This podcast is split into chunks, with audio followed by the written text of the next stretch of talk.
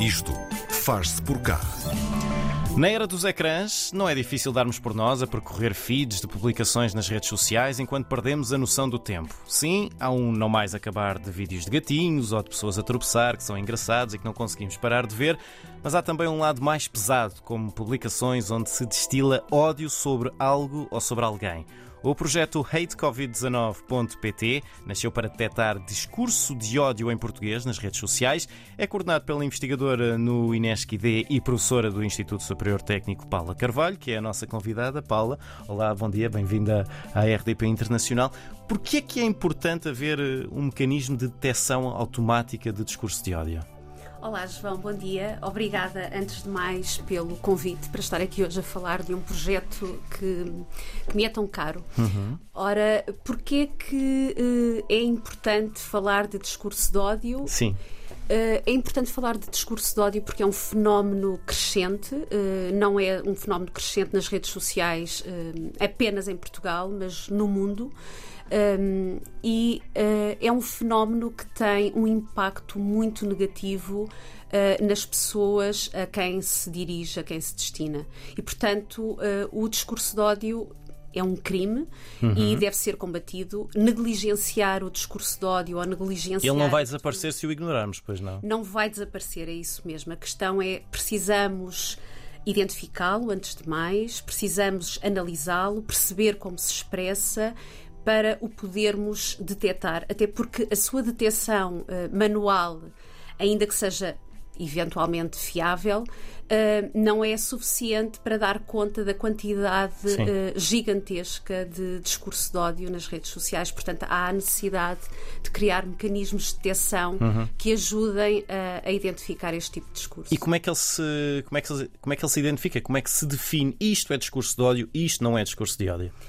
Essa é uma excelente questão, porque de facto o discurso de ódio um, não é um conceito universal uhum. um, e, e, e, não é consensual. Aliás, ele pode ter várias uh, interpretações, nomeadamente em função das áreas em que é trabalhado. Mas, de um modo geral, o discurso de ódio é um discurso que uh, propaga, incita ou apoia o ódio contra alguém uhum. ou, ou, contra um membro, normalmente um membro de um grupo que está numa posição vulnerável ou historicamente marginalizada, e esse discurso é feito, de ódio, é feito com base nas características identitárias desse grupo. Por exemplo, a raça, uh, ou a cor da pele, a religião, a orientação ou a identidade sexual. Uhum. Uh, portanto, isto uh, é diferente daquilo que é um discurso ofensivo. Pode ser um discurso ofensivo, mas que não tem um, esta questão do discurso de ódio que visa afetar as pessoas ou as comunidades em função dos seus traços identitários. Hum. Portanto, isto é uh, o projeto. Um quer identificar o discurso de ódio, automaticamente isto, isto, é como olhar para uma montanha e ter de ir até o outro lado da montanha. Como é que abordaram este problema? Quais foram os diferentes passos, as diferentes etapas deste projeto? Uh, em primeiro lugar, é, é de facto uma montanha gigantesca. Um, em primeiro lugar, temos de compreender o fenómeno. E compreender o fenómeno implica olhar para os dados e analisar muitos dados. Implica também falar com as próprias comunidades e perceber de que modo é que um determinado comentário uhum. uh, afeta ou não essas pessoas e em que escala afeta essas pessoas. Portanto, o que nós fizemos foi precisamente isso: olhámos para o Twitter e para o YouTube, neste caso foram as redes sociais que, que abordámos. Um, tentámos selecionar, criar estratégias de seleção automática ou semiautomática de comentários que eh, estão nessas redes sociais e que podem potencialmente visar as comunidades afetadas, e neste caso selecionámos três comunidades: uhum. a comunidade afrodescendente, a comunidade Roma e a comunidade LGBTQIA. Porque estas comunidades? Porque de facto continuam a ser comunidades que são uh, vítimas de discurso de ódio e de crimes de ódio Sim. em Portugal. Alvos fáceis. Alvos fáceis e continuam a ser, e portanto não podíamos olhar para todas as comunidades, olhamos para estas. Envolvemos elementos da própria comunidade na anotação desses dados, portanto uhum. criámos diretivas de anotação.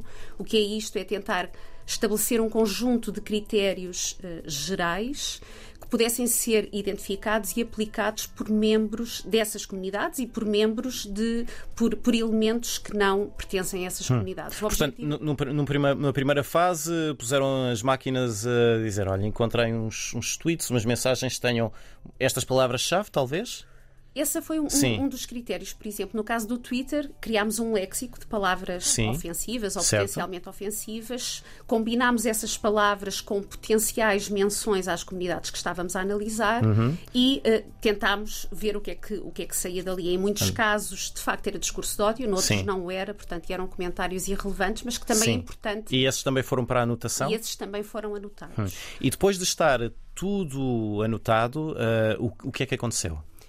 Depois de estar tudo anotado, primeiro uh, aprendemos muito Sim. com esses dados, tentámos perceber quais são os padrões uh, mais recorrentes, quais são as estratégias retóricas mais utilizadas.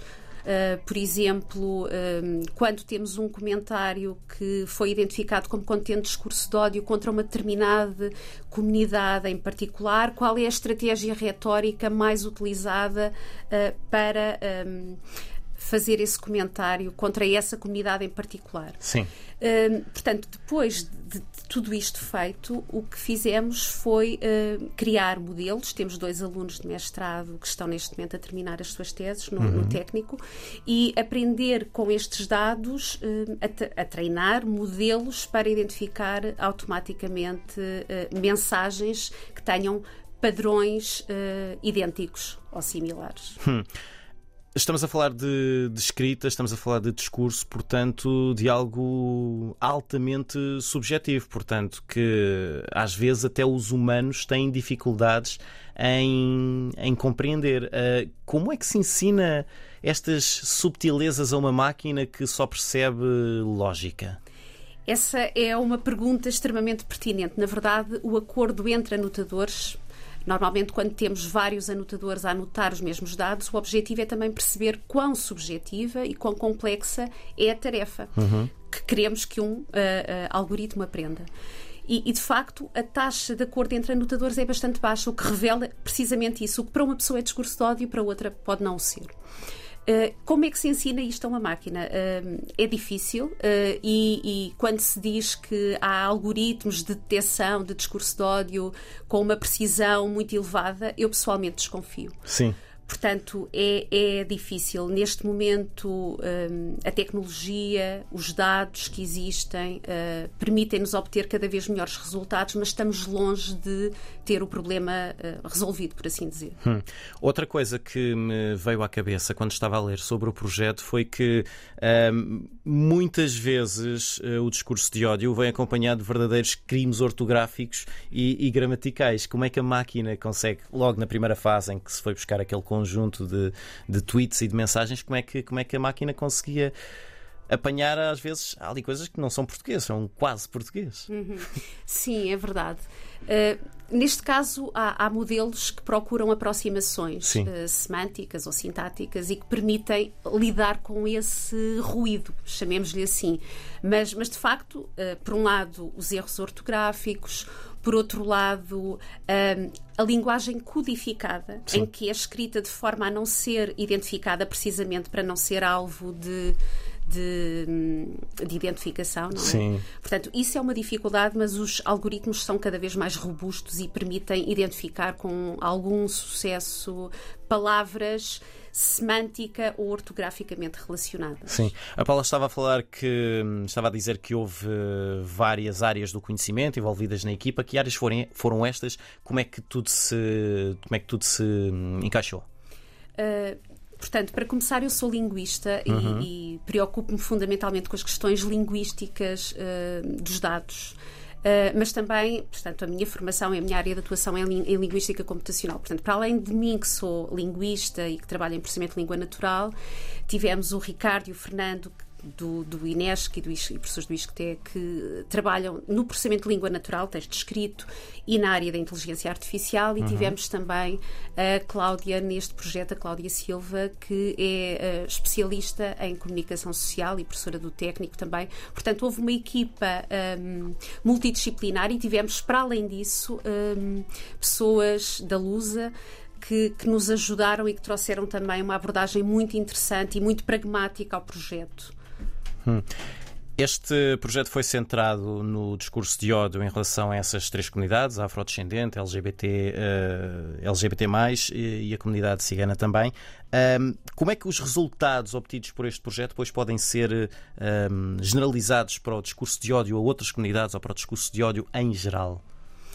Uma das coisas que aprendemos é que, de facto, se calhar não devemos tratar o discurso de ódio como um fenómeno geral, mas um fenómeno que deve ser um, considerado tendo em, tendo em conta a comunidade hum. a que ele se um, aplica, porque encontramos diferenças muito interessantes no discurso de ódio. Portanto, a forma de expressar o discurso de ódio contra a comunidade LGBTQIA, por exemplo, é muito diferente daquela que, que é utilizada para expressar o discurso de ódio contra a comunidade afrodescendente uhum. ou contra a comunidade cigana. Uhum. E, portanto, se calhar o que é importante, e este, este é também um resultado, creio eu, interessante deste projeto, é tentar criar algoritmos, modelos que sejam especializados, tendo em consideração as comunidades uh, em questão, as comunidades-alvo.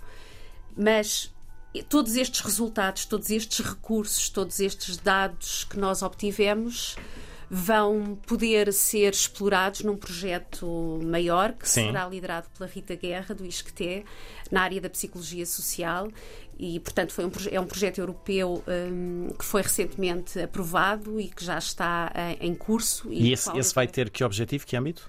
É exatamente o mesmo, detecção de discurso de ódio nas redes sociais e em português, mas vamos olhar para outras comunidades, uhum. por exemplo, a comunidade imigrante, eh, ou as comunidades imigrantes, eh, que são alvo de discurso de ódio em Portugal. E tem uma outra dimensão que também é muito importante e que nós abordamos ligeiramente no Eito Covid, mas que aqui vai ser aprofundada, que é a questão da criação de contranarrativas contra o discurso de ódio. Ou seja, de que forma é que as pessoas e as máquinas poderão ajudar a criar estas contranarrativas para combater este fenómeno nas redes sociais. Também de uma maneira automática, ou seja, ao apanhar discurso de ódio, a máquina consegue contrapor? É isso? Um, um, dos objetivos é esse também, mas sim, pra, portanto, estão a ser, a equipa é extremamente multidisciplinar sim. uma vez mais, uh, mas, mas um, um, dos objetivos passa por isso também, é como é que podemos identificar algo como contente de discurso de ódio e eventualmente criar semi-automaticamente contra narrativas para combater esse discurso de ódio. Paula, só para acabarmos, um, quando é que nós podemos atingir eh, aquele ponto em que temos sistemas de detecção de discurso de ódio fiáveis, verdadeiramente ou praticamente automáticos? Não sei se isso vai alguma vez acontecer, que me desculpem os especialistas por eu estar a dizer uma coisa destas, mas hum, qualquer ajuda é uma grande ajuda. Portanto, eu acho que a monitorização humana ou a interação entre a máquina e o homem é fundamental. Estas coisas não devem ser feitas apenas por máquinas, mas as máquinas são uma grande ajuda para a detecção deste fenómeno. E quanto mais dados tivermos, uh, quanto mais conhecimentos tivermos, mais próximos estaremos desse objetivo. Muito bem. Paula Carvalho é coordenadora deste projeto hatecovid19.pt, um projeto que uh, quer detectar uh, automaticamente discurso de ódio em português nas redes sociais. Paula, muito obrigado por ter Obrigada vindo. Obrigada eu, João.